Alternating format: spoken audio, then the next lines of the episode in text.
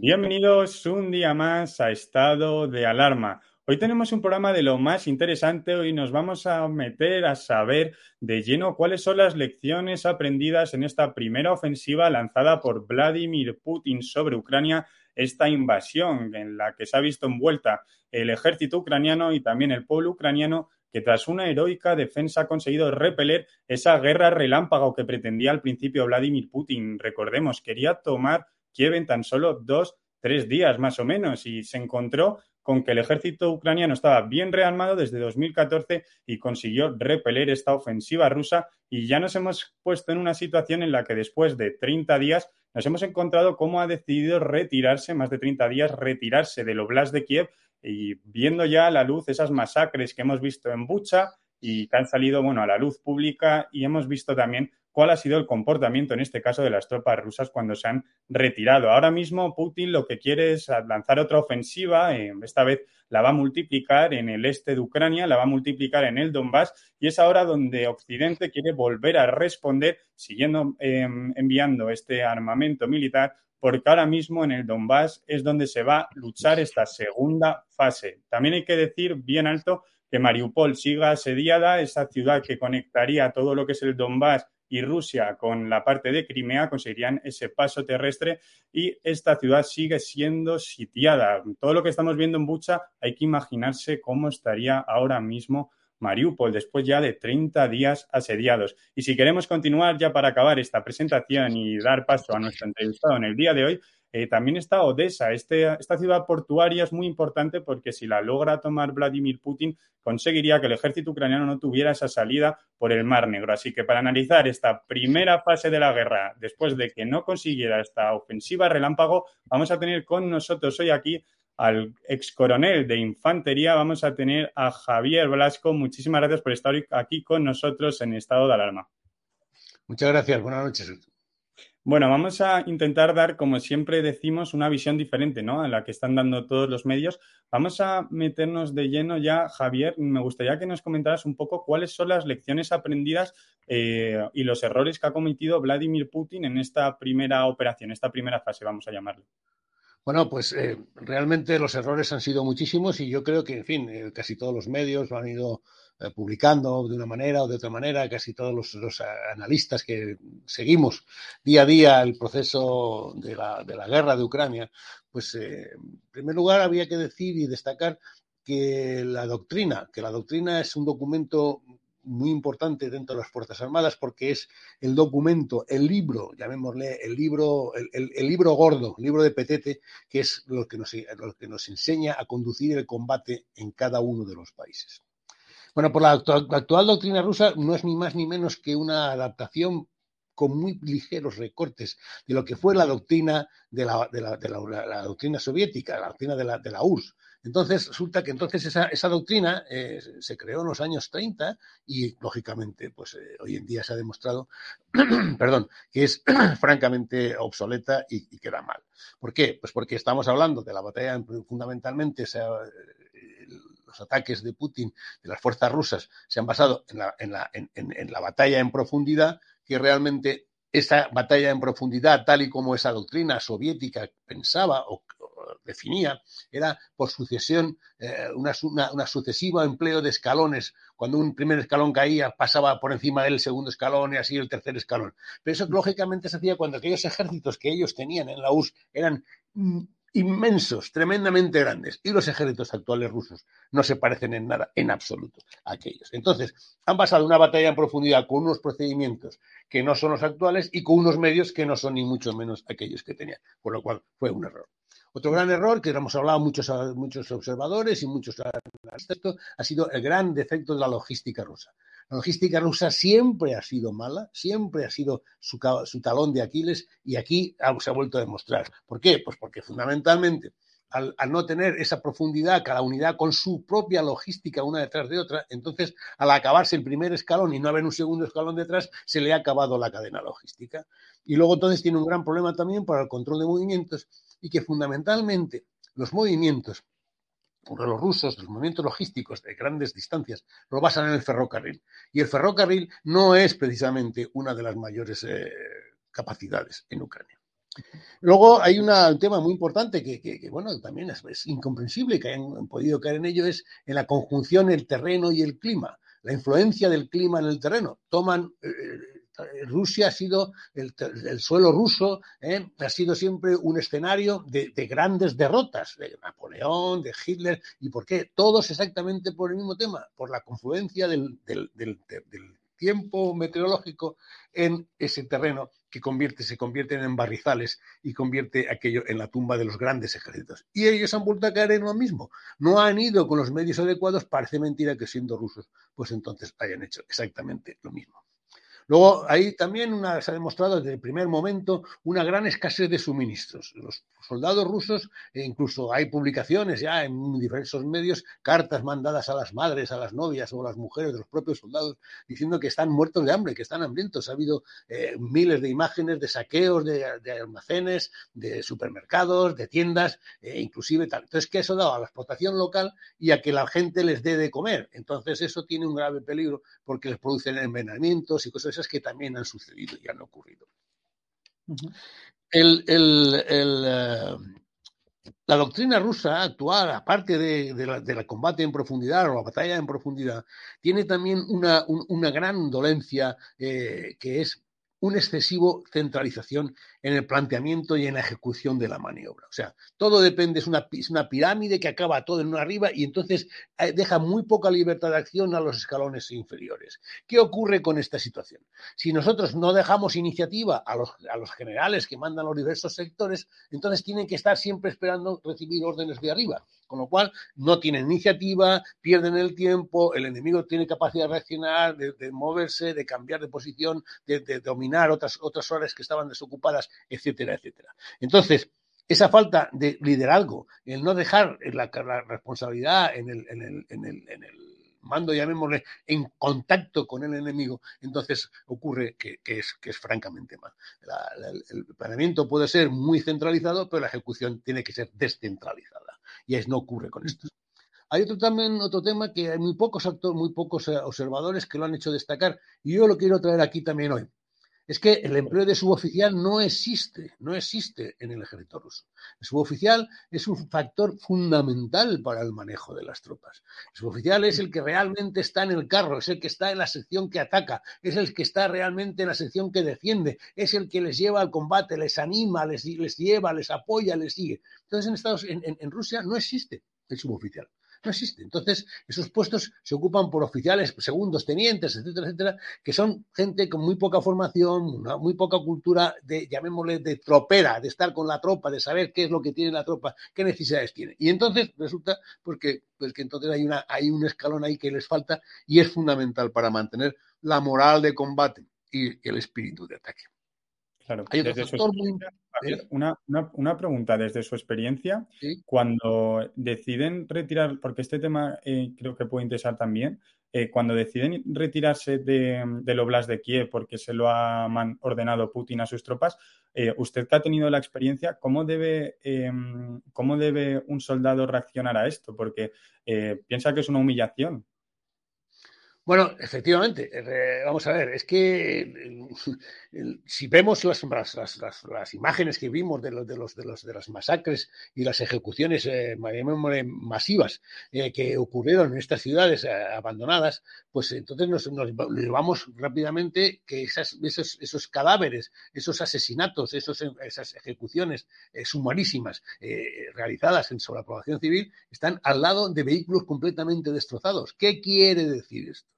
Que cuando para ocupar esas ciudades los rusos han tenido que hacer un gran esfuerzo personal y material, ha tenido muchísimas bajas. Entonces, bueno, les ha costado mucho, pero al final han conseguido ese objetivo. Y resulta que sin ninguna presión, llamémosle ninguna presión militar de fuerza del enemigo, por parte del enemigo que me obliga a mí a salir hacia afuera, me tengo que retirar. Y entonces el, el soldado con poca moral, que está muerto, atenazado por el miedo, hambriento, lleno de frío, eh, lleva muchos meses fuera de casa, eh, que sabe que en su casa le están a sus padres se están engañando, están diciendo que están en una misión importantísima resulta que han visto caer a muchísimos compañeros suyos y entonces se tienen que retirar sin razón ni motivo. Entonces les entra esa rabia, ese desasosiego, que entonces, bueno, pues es, no es que sea comprensible, pero explica un poco el porqué de esas reacciones. Y también hay que añadir a esto que esas fuerzas rusas también están mezcladas con mercenarios chechenos, etcétera, etcétera, de Siria, en fin, de sitios realmente extraños en los que esa capacidad de respeto a la población civil es francamente nula. Podemos seguir, si quieres, Javier, si quiere, eh, por este tema. Vamos a ir ahora con las lecciones aprendidas y errores. No sé si se le ha quedado alguno en el tintero en Rusia. Sí, se me ha quedado, te voy a explicar ya rápidamente, hemos hablado de esto. Quedan queda dos, dos, eh, eh, mm, dos cosas muy importantes. la aviación, la aviación rusa, la aviación rusa se le ha hecho excesivamente una, una aureola de que eran unos mejores aviones, mejor preparados, etcétera, etcétera. Resulta que no Resulta que esta aviación rusa, que ha sido tan buena en las, campañas publicitarias, pues no, ha resultado buena. ¿Por qué? Pues porque es una, es un, son sus pilotos, por, problemas económicos de, presupuesto militar, han tenido muy poco entrenamiento previo. Lo tuvieron en Alepo, etcétera, etcétera, pero ya han pasado ciertos años de aquello y muchos de aquellos pilotos han desaparecido y todos estos pilotos están poco entrenados. Tienen desconfianza en su artillería antiaérea, que llamémosle siempre nosotros decimos, los infantes decimos, de la artillería eh, propia, líbranos Señor, que ya nos libraremos nosotros de la contraria. Pues entonces es lo que suele ocurrir con los aviones también. Los pilotos no se fían mucho cuando se meten en, en, zona de combate, en que hay artillería antiaérea de los dos bandos, siempre están muy, muy preocupados. Y luego, eh, que también, ya por terminar y con esta fase de esta, que realmente ha habido una gran euforia y falta de realismo en los planes y en la capacidad de su armamento por parte de Rusia y además por parte de la comunidad internacional. Otro tema a mí que, mm, Javier, me ha, gustado mucho cuando lo hemos hablado antes de esta entrevista es la diferencia que mm, usted ha visto en, esta, en, este, en estos combates, como ya se vio, por ejemplo, en Nagorno-Karabaj, entre el material obsoleto que podría haber ahora mismo con tanques, por así decirlo, en comparación con los nuevos drones, en comparación con la nueva guerra cibernética, como que se está viendo a lo mejor que Rusia en este aspecto está un poco más anclada en el pasado y en cambio eh, un don ahora mismo, Bayraktar, de los que está comprando Ucrania a Turquía, podría simplemente derribar un carro de combate con facilidad? Sí, bueno, aunque quería hablar de esto al final del tema, pero vamos, me da igual apuntar este punto parcial de ese último punto que quería tocar. En, efectivamente, es una de las cosas, las grandes lecciones aprendidas que hasta ahora el armamento sofisticado, caro, costosísimo, de difícil entrenamiento, etcétera, era el que tenía el peso más importante en la batalla. Y estamos demostrando en, este, en esta guerra, en esta guerra nueva que hemos tenido, estamos teniendo en Europa, que ahora hay una serie de medios, entre ellos precisamente los famosos drones de fabricación casera, baratísimos, dirigidos a distancia. No hace falta que sean esos UAVs con grandes eh, eh, salas de control a distancia, etcétera, etcétera. Eh, ahora cualquier dron de, pequeño coste se carga un carro que vale cientos de miles de, Entonces, bueno, pues entonces resulta que es un nuevo actor a entrar en esta y precisamente es una cosa que les ha pillado sorprendidos porque no estamos preparados. Los ejércitos no estamos preparados para combatir contra esos drones que no dejan ninguna huella en el, en el, en el campo de batalla. Yo, si, si, no sé, si quieres pedir por un lado o... No, no, seguimos, seguimos ahora con las lecciones aprendidas por Ucrania, errores en esta primera fase. Bueno, ya por terminar, y además sigue es el último, último punto de, de, Rusia, lo que sí que hemos visto también, que empezó esto como una guerra relámpago de, en fin, de cuatro, de cuatro actores, y al final se ha convertido en una guerra total. Eso es una cosa, un concepto muy antiguo que estaba casi en desuso porque ha intervenido la armada, la aviación, tierra, eh, misiles a distancia, misiles estratégicos, en fin. Entonces eh, hemos vuelto a recuperar que hacen falta todos los actores en el teatro de combate. Bien. Por lo, con respecto a lo que me pregunta del lado ucraniano, bueno, pues destacar que los ucranianos han confiado mucho en sus capacidades han confiado mucho en el liderazgo que ejerce su jefe, el, famoso Zelensky, a que todo el mundo el bufón Zelensky, que nadie le consideraba, que si, era, que si era un humorista de baja estofa, que se iba a hacer pipí en los pantalones y a salir corriendo nada más que era el primer disparo.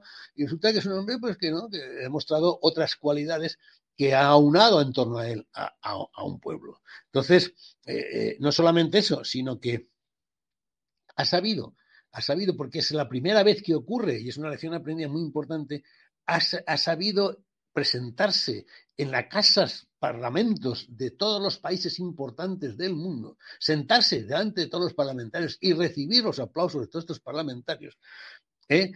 pidiéndoles ayuda. No había ocurrido nunca. Esto era así cartas a presidentes, a los reyes, a los primeros ministros. No, no, era cogido y directamente se dirige a, los legisladores, se dirige a la gente que, que, que, que realmente... Luego, no ha conseguido todos sus objetivos, pero por lo menos, y es muy importante, ha conseguido mantener y aumentar mantener en el tiempo y aumentar las capacidades de los apoyos que inicialmente se le mandaron, pensando que con eso ya tenían bastante, habíamos cubierto el expediente y está moviendo conciencias para que se siga detrás de él. Después, otra de las lecciones emprendidas muy importantes es que ellos saben de su, llamémosle, diferencia en cuanto a, mm, a, las fuerzas a enfrentarse en un combate. Entonces, ellos reúnen el combate abierto porque el combate en terrenos abiertos eh, es, estamos en uno a uno prácticamente. Sin embargo, un combate en ciudades, combate en terrenos en zonas urbanas, pues la, proporción del atacante tiene que ser de tres o cuatro a uno, cosa que no tiene Rusia tanta capacidad. Y entonces, además, es más difícil, es más para el atacante mucho más fácil para, el defensor defenderse de ellos, ponerle trampas, llevarle a, escaramuzas, etcétera, etcétera. Bueno, luego también mm, han demostrado una gran capacidad y rapidez de adaptación a los medios recibidos de, por todo el mundo, porque cada uno le ha mandado lo que ha querido, lo que ha podido o incluso el surplus. ¿Qué es el surplus? Lo que te sobra. Eso que ya no quieres para nada, que a lo mejor ya no vas a usar. Esa fue la, primera eh, irónica capacidad de apoyo internacional a estos pobres hombres que están más abandonados ahí que la una. Pero, sin embargo, han sido capaces de adaptarse rápidamente al empleo de todos los tipos de medios que han recibido. Luego hay una cosa muy importante también, que ya es la Segunda Guerra Mundial, mm, destacó y se ha seguido en Afganistán, en Kosovo, en Bosnia, en otros, en otros conflictos, el, papel importante del francotirador. No olvidemos que estos han sido capaces de cargarse a cinco, a cinco generales de primera línea. O sea, ojito con este tema. O sea, que el francotirador no es solamente ese que, se está cargando a un conductor o a un, eh, o a un servidor de una ametralladora. No, no, es que se están cargando a personas con importancias. Luego hay también un, tema que, bueno, que yo sí quisiera destacar, que no muy pocos medios lo han, hablado. Y entonces es que ha sido un error para ellos, el, creo yo, vamos. Han recibido, como todos sabemos, eh, algunos misiles S-300. Los, misiles S-300 es uno de los misiles más, eh, bueno, ha sido superados por los S-500 por, parte rusa. Son, son, son misiles eh, antiaéreos rusos con una gran capacidad y una gran precisión. Pero los misiles S-300 no son nada fáciles de manejar. Tienen mucho tiempo de entrenamiento y además al ser rusos, tienen una gran capacidad de detección dónde están y cómo funcionan y cuándo están volando. Es una de las razones por las que eh, Turquía los quiso comprar y los compró precisamente a Rusia y no se le dejaba por parte de la OTAN que lo hiciera, porque, porque realmente eh, son, es un peligro meterlo en las líneas propias porque determina eh, la, distribución del campo de batalla. Y entonces esos misiles 300, según he entendido, se los dio, si fuese la República Eslovaca, o sea, fue Eslovaquia, o fue, ¿quién fue? Alguno de estos antiguos países del este, pues parece ser, no lo sé, no lo tengo confirmado, pero parece ser que se han destruido a, la primera de cambio porque es muy fácil para detectarlo para los rusos. Entonces, las acciones que esperamos en el Donbass y, para la toma del Donbass, pues para, para la desgracia de los ucranianos, pues van a ser casi todas en terreno abierto. Entonces, ahí viene la necesidad que tienen los, ucranianos de recibir el mayor capacidad eh, posible de material, eh, llamémosle mm, contracarro, misiles de precisión, eh, minas adecuadas, en fin. Y entonces sobre todo pues los más drones para poderlos utilizar, para poder obstaculizar esas largas columnas de mecanizados y acorazados que se acercan hacia ellos. Que veremos si llegan bien, veremos si no se quedan sin combustible, veremos qué ocurre también con el tiempo y con el terreno, etcétera, etcétera. Pero al fin y al cabo necesitan muchísimo de ese material para poderlos obstaculizar. Y luego, pues eh, eh, con esto finalizo la parte ucraniana, por, no extenderme demasiado, que hay muchísimas lecciones aprendidas. Y sí quisiera destacar que por ambos bandos hay una serie de cosas que han realizado los dos y con bastante éxito. En primer lugar, pues eh, deciros que, que lo sido muy importante y está jugando un papel importantísimo es el amplio empleo de la propaganda y la desinformación estamos recibiendo eh, por el efecto CNN, que se le hemos vuelto a recuperar. El efecto CNN es cuando empezó la CNN a, retransmitir los combates y las luchas en, Vietnam y entonces traía a los, americanos, a los pueblos americanos, a, los, las, ciudades y, granjas americanas donde la gente vivía ahí sin saber qué pasaba, qué pasaba con sus hijos, les traía los horrores de la guerra, qué pasaba allí con, los soldados en Vietnam. Entonces, hemos vuelto a recuperar ese efecto, estamos con una guerra en directo, estamos viendo las bombas caer, estamos hablando con gente que está en un refugio, estamos viendo casi con una persona que está disparando un Kalashnikov, y entonces ese efecto eh, CNN ha producido una gran capacidad de propaganda y a su vez también una gran capacidad de desinformación, que encima, pues los medios eh, y las redes han caído en ello y entonces estamos al albur de lo que nos cuentan. Y ya no te puedo decir si es cierto o no es cierto, porque claro, resulta que en, por un lado la parte rusa no están permitidos los corresponsales, por otra parte sí están permitidos, eh, quiénes son estos, quiénes son los otros, es culpa de ellos, es culpa de los otros, aquí se acusan unos a otros en Naciones Unidas, etcétera, etcétera. Entonces es muy importante el, el, el este. Y por último también, ambos partes han optado por el apoyo de los, de los mercenarios. Entonces eso tiene sus pros y sus contras. Pros, porque, bueno, son tropas preparadas para el combate, robustas, que aguantan, que tienen capacidad de aguante, de resistencia, que luchan hasta la muerte por una, por una soldada, por una paga, pero por otro lado son gente que son hombres de la guerra y entonces les da igual una cosa que otra y luego sacarlos de esos territorios va a costar mucho. Son hombres acostumbrados, o incluso mujeres acostumbrados a los saqueos, a los robos, a las violaciones, etcétera, etcétera. Entonces, el empleo del mercenario es una cosa hoy en día, en este siglo en que estamos, difícil de entender y de aplaudir. Por parte de la comunidad internacional, si quieres que pasemos a este, este punto, porque no sé cómo andaremos de tiempo. Porque me ha gustado mucho eh, un término que ha utilizado, me ha gustado mucho el término soldada. No sé si se acuerda que Pedro Sánchez utilizó este término para referirse eh, en un discurso, dijo soldado y soldada. Eh, no sé si usted ha visto este discurso, pero es muy curioso porque esto conviene rescatar lo que es la paga que se le da a un soldado, ¿no? Que a veces se utiliza el lenguaje y no se sabe. Efectivamente. La soldada es la paga que se da a un soldado, no una señora soldado. Eso es muy interesante rescatarlo. Y ya continuamos con las, Y continuamos con las lecciones aprendidas en la comunidad internacional. No sin antes me gustaría que nuestros telespectadores que están ahora mismo viéndonos sepan que usted estuvo de misión de paz ¿no? en Kosovo y en Bosnia y Herzegovina. Sabe usted muy bien de lo que habla. Sí, bueno, realmente eh, eh, para nuestra desgracia, eh, Europa se ha convertido en el teatro de las operaciones más importantes, quitando Afganistán, quitando lo que Irán, Irak, eh, en fin, Siria, Libia y tal, pero los grandes conflictos internacionales del último siglo y de este siglo, pues están siendo todos en base en el teatro de operaciones de la Unión Europea, no la Unión Europea, de lo que es Europa. Concretamente, no la Unión Europea. Entonces, claro, lo que estamos haciendo es que eh, tuvimos la Primera Guerra Mundial, que costó millones de muertos, tuvimos inmediatamente la Segunda Guerra Mundial, hemos tenido los conflictos en Bosnia y Herzegovina, hemos tenido los conflictos en Kosovo y ahora tenemos el conflicto en Ucrania. O sea, quiere decirse que un, 100 años hemos tenido cuatro o cinco conflictos muy importantes en lo que es el territorio europeo, que entonces me parece extraño, pero así estamos. Entonces, lógicamente, todos los conflictos arrastran muchas similitudes. Estamos hablando de que si los nazis y no sé qué, si los alemanes y los rusos, en, cuando atacaban en el, y, se, y, se, retiraban y no sé cuántos, hacían masacres, cometían masacres, tierra quemada, etcétera, etcétera bueno, pues lo mismo pasaba en Bosnia y pasaba en, Kosovo. Yo he visto pues, pueblos arrasados, completamente arrasados, eh, gente mm, que ha fallecido, que han desaparecido, familias destrozadas. Eh, entonces, no te explicas, no, no, puedes entender cómo es posible que gente que, incluso son entre ellos familiares. Yo tenía en Kosovo, había un, eh, en la zona que defendíamos los españoles, estaba ahí de coronel, entonces resulta que había un enclave que, que, eran, que eran, eran serbios rodeados, rodeados de kosovares, de albano-kosovares. Y hasta el conflicto, hasta eran familias, o sea, se habían llegado a, a, mezclar unos con otros y en el conflicto empezaron a dispararse unos a otros. No, no, no, no. Nadie lo entendía, nadie lo entendía. Y esto es muy parecido. Muy interesante esto que nos apunta porque nos ayuda incluso a meternos de lleno en ese conflicto de primera mano, como usted lo vivió, y yo creo que estos son testimonios que conviene a veces resaltar para conocer la crudeza, ¿no? A veces de estos asuntos. Eh, si quiere, Javier, eh, ¿avanzamos ya con las lecciones aprendidas por la comunidad internacional?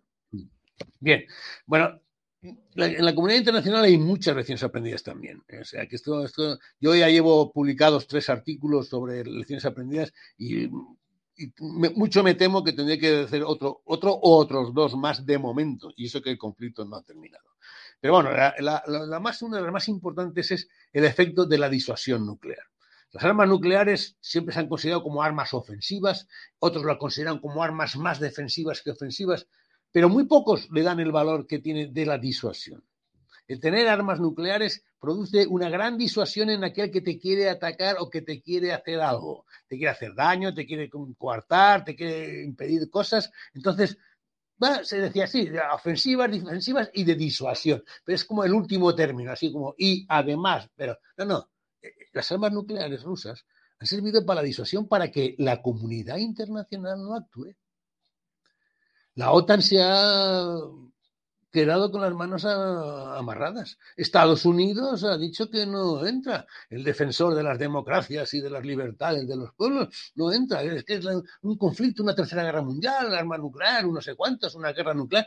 Entonces, Aquí nadie, aquí todo el mundo estaba muy predispuesto a muchas cosas al principio, todo el mundo amenazaba muchas cosas, pero cuando el señor Putin ha dicho, oiga, que yo tengo armas nucleares y yo las movilizo, entonces ya todo el mundo, bueno, pues ya no hemos hecho lo que teníamos que hacer. Hemos dejado que ese, el, pánico precisamente de, de, ese posible empleo de, armas nucleares, pues inclusive también el, la experiencia de lo famoso cuando las bávaras de tu vecino veas afeitar, pon las tuyas a remojar en Finlandia y en Suecia, que vivían tranquilamente a su vida, a su aire, eh, nórdicos, ellos no, tenían, no querían gastar sus impuestos en esta serie de cosas, vivían tan tranquilos, neutrales y tal, se han dado cuenta que cuando, cuando el señor eh, eh, Putin se despierta, da un zarpazo y se come un país, y entonces bueno, pues entonces ha la, ha entrado la prisa por ingresar en la OTAN. hemos visto también que la gran dependencia energética de Europa del gas ruso y de parte del petróleo ruso. Y no solamente eso, sino que hay cosas que la gente no conoce bien. Hay el, una de las grandes importaciones, sobre todo en Alemania, que estamos haciendo, que se está haciendo de Rusia, es el aluminio. el aluminio con el que se construyen los BMW, los Audis, etcétera, etcétera, viene de Rusia. Es ruso. Y entonces no ha habido manera de que se le imponga ninguna, ningún lazo del cascabel a, a, las importaciones de aluminio, entre otras cosas fundamentales, así porque se habla mucho de gas, se habla mucho de gasolina, pero nadie habla del aluminio. Pues el aluminio también es una de las cosas más importantes. Entonces, la gran dependencia energética hace que bueno, ya veremos eh, poco a poco. Ayer mismo el señor Borrell casaría totalmente apesadumbrado de que no se había conseguido nada, que seguíamos, que estaba, no había todas las opciones sobre la mesa, pero en fin, eso siempre es bueno, ya veremos, ya veremos, ya veremos. Bueno, eh, la banca rusa eh, si va a hacerle desaparecer de todos los sistemas de control y cooperación, bueno, pues no, pues ha habido unos poquitos bancos para quedar bien y se acabó como he explicado antes también, los apoyos de muchos países de material y armamento y tal, ha sido el surplus, lo que les sobra, lo que no quieren, lo que iba a caducar, y seamos sinceros. Luego, pues está provocado unos grandes desacuerdos en temas clave. Estamos viendo las grandes, eh, llamémosle, los grandes enfrentamientos entre los altos dirigentes, inclusive los, máximos dirigentes de los países, en, en, los acuerdos a tomar, las medidas a tomar, las si sanciones, si no sanciones, hasta dónde llegan las sanciones, cuánto van a ser, de qué van a ser. Y entonces vemos que al final esto está creando una. Estamos hablando de que estamos muy unidos y yo no veo que estemos tan unidos. Esto es una falacia que estamos vendiendo como suele ocurrir eh, políticamente hablando. Eh, bueno, pues el, como conclusión de este tema, parte de la conclusión parcial de todo esto que acabamos de hablar, realmente hemos dejado solos a Ucrania. Ucrania hemos mandado un armamento y tal, y que sean ellos los que se, no, con el rollo de que se defiendan, de que no queremos una tercera guerra mundial, pretendemos solapadamente que sean ellos los que derroten a Putin ellos con sus pueblos, con sus ciudades, con sus vidas, con su sangre, sean los que derroten a Putin, nosotros vamos a estar tranquilamente aquí en Europa, en Estados Unidos, le mandamos unos misilitos, le mandamos unos drones, un poquito de dinero, unos cascos o, material sanitario. Y ya está. Y entonces, a ver si ellos son capaces de derrotar a Putin. Nos hemos quitado a Putin de encima y todos aquí, eh, después, eh, todo el mundo paz ¿eh? y Dios en la casa de todos. Hemos visto que, que la ONU ya nació coja cuando nació. Pero es que ahora ya es que no es que coja, es que es inválida. O sea, no ha valido para nada. La Asamblea General es inoperativa, el derecho a veto de, Rusia y de China, entre los otros cinco magníficos, no dejan hacer nada, no se, ni siquiera unos, una misión de cascos azules puede desplegarse en la zona. O sea, entonces, ¿qué narices está haciendo la ONU? Bueno, si nos reflejamos en la ONU, no quiero decir lo que está pasando en la Unión Europea. La Unión Europea no tiene capacidad para nada, ni económica, ni militar, ni diplomática, ni nada. Estamos esforzándonos en aparecer en todos los lados, en ir de visitas, no sé qué, no sé cuántos, hacer grandes reuniones, grandes recorridos. Pero, ¿qué está consiguiendo Europa? Prácticamente nada. Ya hemos hablado largo y tendido de esto. Bien, sí, lo que sí hemos conseguido, que eso sí es importante, pero con vistas al futuro, lógicamente, no para este conflicto, el fortalecimiento de la ONU, digo de la OTAN. La OTAN era un, era un enfermo terminal, estaba a punto de disolverse, ya eh, Trump le había pegado dos o tres patadas, de, le faltaba simplemente la puntilla de muerte, del rejón de muerte a la OTAN y parecía que Biden venía dispuesto a ello y ahí asociándose con, con, sus primos británicos y con los, uh, otros primos del sur australianos y de pronto, bueno, pues la OTAN en este tema pues ha visto, oh, bueno, vamos a subir y ahora veremos en la cumbre de Madrid que aquí se verán con grandes acuerdos, con grandes historias y todos los, casi todos los países van a aumentar, entre ellos España inclusive, que ya era difícil, ¿eh? porque teníamos un presidente que antes de ser presidente decía que iba a anular el Ministerio de Defensa. Eso no nos olvidemos. Ya resulta que ahora resulta es el más bélico de todos los presidentes que tenemos porque va a aumentar el gasto de defensa hasta el 2%, que ya veremos si es verdad. Bueno, luego hay una problemática importante con el tema de los refugiados. Los temas de los refugiados, como siempre, hemos vuelto a fallar. Los refugiados han salido como les ha dado la gana. Les han recogido los que han querido. Han provocado descontrol, desconcierto, tanto en la salida, en las fronteras, en qué nos ha traído, qué nos lleva, cómo entran en los países que están recogidos o no están recogidos. No sabemos cuántos hay, no sabemos dónde viven, no sabemos qué hacen. Veremos qué va a pasar con ellos.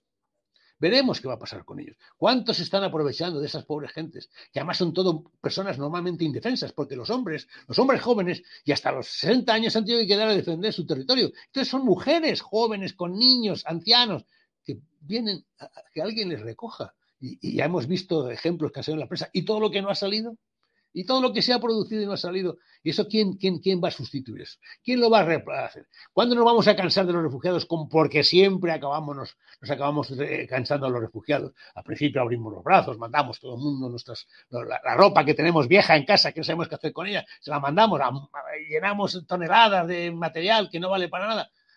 Pero bueno, luego al final son unos pesados, pues, ya estoy cansado de los ucranianos. Dentro de nada estaremos, no nos vamos a pasar de ponernos la bandera a todo el mundo ahí con, los coloritos en el, en el pecho a cansarnos de los, de, los, de los ucranianos en breve. Hay un papel muy importante que están desarrollando China, Turquía e Israel.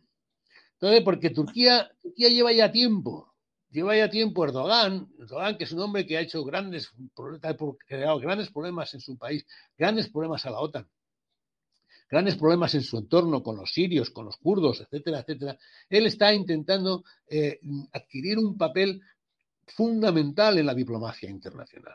Y entonces el señor Erdogan, pues eh, resulta que ha hecho unas reuniones allí que parecían muy importantes, que iban a dar muchos resultados, bueno, quizás precipitadas, pero él sigue estando, siempre estamos. La reunión de Turquía, el señor Erdogan, no sé qué, no sé cuánto, etcétera, etcétera. China, bueno, pues sigue apoyando, es en su papel siempre ahí de que, bueno, sí, pero no, no, pero sí, ya veremos qué pasa, ya veremos qué hacemos.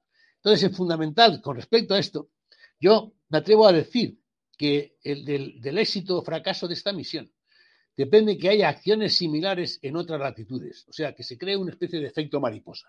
Si esto sale bien, mucho me temo que vamos a empezar a ver dentro de poco pues acciones muy similares de, de, invasión de territorios cercanos, conocidos por mm, afinidades étnicas. ¿Eh? Por ejemplo, Taiwán por ejemplo, Taiwán, por ejemplo, Taiwán, pero también tenemos problemas en Siria, tenemos problemas con los kurdos, tenemos problemas en muchos sitios, no solamente allí. O sea que eh, esto veremos qué está pasando también en Asia, eh, entre, eh, Vietnam, sus vecinos, etcétera, etcétera. bueno, entonces la expansión de China por el mar de China. Mm, mm, todo esto, quizás este, este conflicto sea un ejemplo, o decir, bueno, vamos a parar o vamos para adelante porque no ha pasado nada fundamentalmente. Y bueno, ya pues, pues, pues eh, siguiendo tus indicaciones, cuando me pediste que si podía hablar contigo tranquilamente de estos temas, eh, yo te voy a decir, quisiera hablar de los nuevos actores, los que llamo los nuevos barra viejos actores que han intervenido en este conflicto. Este conflicto que ya hemos mencionado anteriormente, cuando hemos hablado de los drones, de los drones sobre todo baratos, eh, hemos visto que el carro de combate posiblemente esté llegando a su fin. Yo he sido carrista, he, sido, estado destinado dos años en una unidad de carros y yo, lógicamente, amo mucho al carro de combate y, creo en él. Pero el arma del carro de combate, a pesar de su, que ha mejorado muchísimo su capacidad de defensa y autoprotección, a pesar de los pesares, por lo menos los carros rusos están resultando ser muy frágiles ante los combates y los ataques de drones, etcétera, etcétera, misiles, etcétera. Entonces, el carro de combate dentro de nada dejará de ser un arma que dé miedo, llamémosle miedo entre comillas, al combatiente contrario y posiblemente haya que empezar a cambiar de la estrategia, la táctica y el carro de combate dejarlo para alguna serie de misiones concretas en terreno abierto, etcétera, etcétera, pero no emplearlo como siempre en cualquier misión porque y basar nuestros efectos en los carros de combate. Entonces, eh, Europa se ha dedicado a tener siempre cientos y cientos de carros de combate, Estados Unidos igual, los rusos igual, y posiblemente esta, esta, esta fragilidad que están demostrando en esta, en este, en esta guerra eh, haga cambiar la opinión. Eh, hemos hablado ya, por lo menos tres o cuatro veces, de los drones de bajo coste y entonces estos están tomando un papel importantísimo. Eh, yo estoy convencido de que dentro de nada habrá unidades de drones en cualquier ejército porque es una cosa baratísima, fácil de manejar, fácil de volar y entonces esto, bueno, pues, eh, pues, pues será realmente un efecto completamente nuevo y nos vamos a olvidar de los famosos UAVs a gran distancia, etcétera, etcétera, que las, han llenado de las películas bélicas y estas cosas, o películas de, de, intriga. Eh, bueno, y también hemos vuelto a recuperar la, la, guerra electrónica. La guerra electrónica estaba un poco olvidada, estaba un poco olvidada, estaba un poco ahí, pero la guerra cibernética y la guerra electrónica juntas, porque siempre van de la mano, han resultado ser muy importantes para obstruir los, sistemas de mando y control del enemigo. Muchísimo. No lo sabemos porque nunca sabemos exactamente, eh, no se nos cuenta todo lo que nos tiene que contar. Los medios siempre se fijan en eh, si una ciudad está ardiendo, si un carro está ardiendo, si hay cinco civiles tirados en la calle. Pero el, gran parte del fracaso de las operaciones militares es porque no han recibido las órdenes oportunas los, los mandos intermedios o subalternos, porque se les han, les han fastidiado sus sistemas de mando y control. Y eso ha sido a base de guerra cibernética y electrónica. Ya hemos dicho anteriormente, anteriormente que, bueno, pues eh, eh,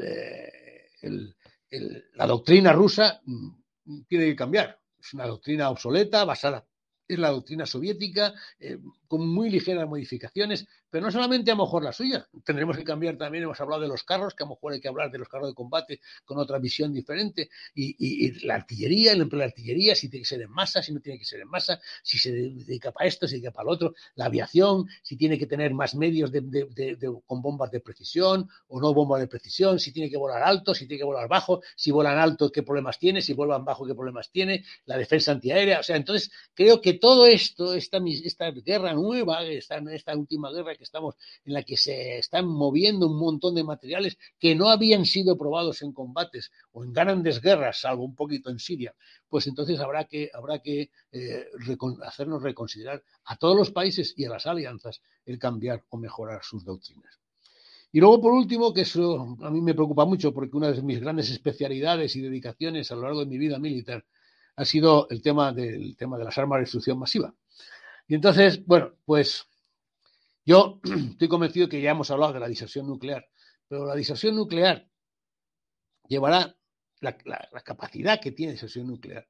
Estoy convencidísimo de que es el, el mayor empujón que va a llevar a países proliferadores como Irán y Corea del Norte a conseguir cuanto antes su arma nuclear como única manera de que les dejen tranquilos, de que no les dejen hacer nada. Está más la comunidad internacional en un momento de que esa atención tan excesiva que ha tenido sobre Irán y Corea del Norte la ha dejado por otras cosas. Eh, Estados Unidos, eh, que estaba preocupadísimo con esos dos países, ya no se acuerda de ellos, ya los hemos dejado. Y la comunidad europea lo vemos tan lejos que, bueno, ya veremos si algún día pagamos el creernos que estamos tan lejos de ellos. Y estoy convencidísimo de que el gran efecto que hemos dicho varias veces a lo largo de esta entrevista, de la capacidad de cambiar las cosas que tiene la disuasión nuclear, será el último y gran espaldarazo para que al menos estos dos países, si no alguno más, que no puede haber, como puede ser eh, algún país árabe, eh, esté en buscar cuanto antes, en conseguir cuanto antes de verdad, en lograr su arma nuclear. La fuerza geopolítica ahora mismo eh, se puede decir que con la bomba nuclear es vital para mirar de tú a tú a otra potencia que la tenga. Así que eh, muchísimas gracias por estar hoy con nosotros aquí, Javier. Eh, como ve, le hemos dejado aquí hablar largo y tendido. Creo que nos ha dejado un montón de titulares Voy a rescatar uno, voy a rescatar, por ejemplo, el de hemos dejado solos a Ucrania. Este titular se lo, se lo he sacado y me parece bastante interesante, pero como estamos viendo es que como hemos tocado todo desde todos los actores posibles que hay ahora mismo en el mundo, yo creo que han quedado muchísimos titulares y que seguramente todos nuestros telespectadores le hayan agradecido esta charla hoy aquí en Estado de Alarma. Muchísimas gracias por estar hoy aquí con nosotros. Francisco Javier Velasco. Gracias a vosotros por llamarme. Cuando queráis, aquí estamos. Pues de hecho, eh, le voy a emplazar seguramente a próximos vídeos para ver cómo se va desarrollando todo esto, porque ya le digo, me ha gustado bastante su enfoque y creo que desde su experiencia, además, que eso siempre es un grado, podemos tocar, me ha gustado mucho lo que ha dicho de los carros de combate, me ha gustado la experiencia en Kosovo y Bosnia, creo que todo esto lo vamos a poder ir ligando, ¿no? Poco a poco, así que emplazado queda. Muchas gracias, cuando queráis. Buenas noches.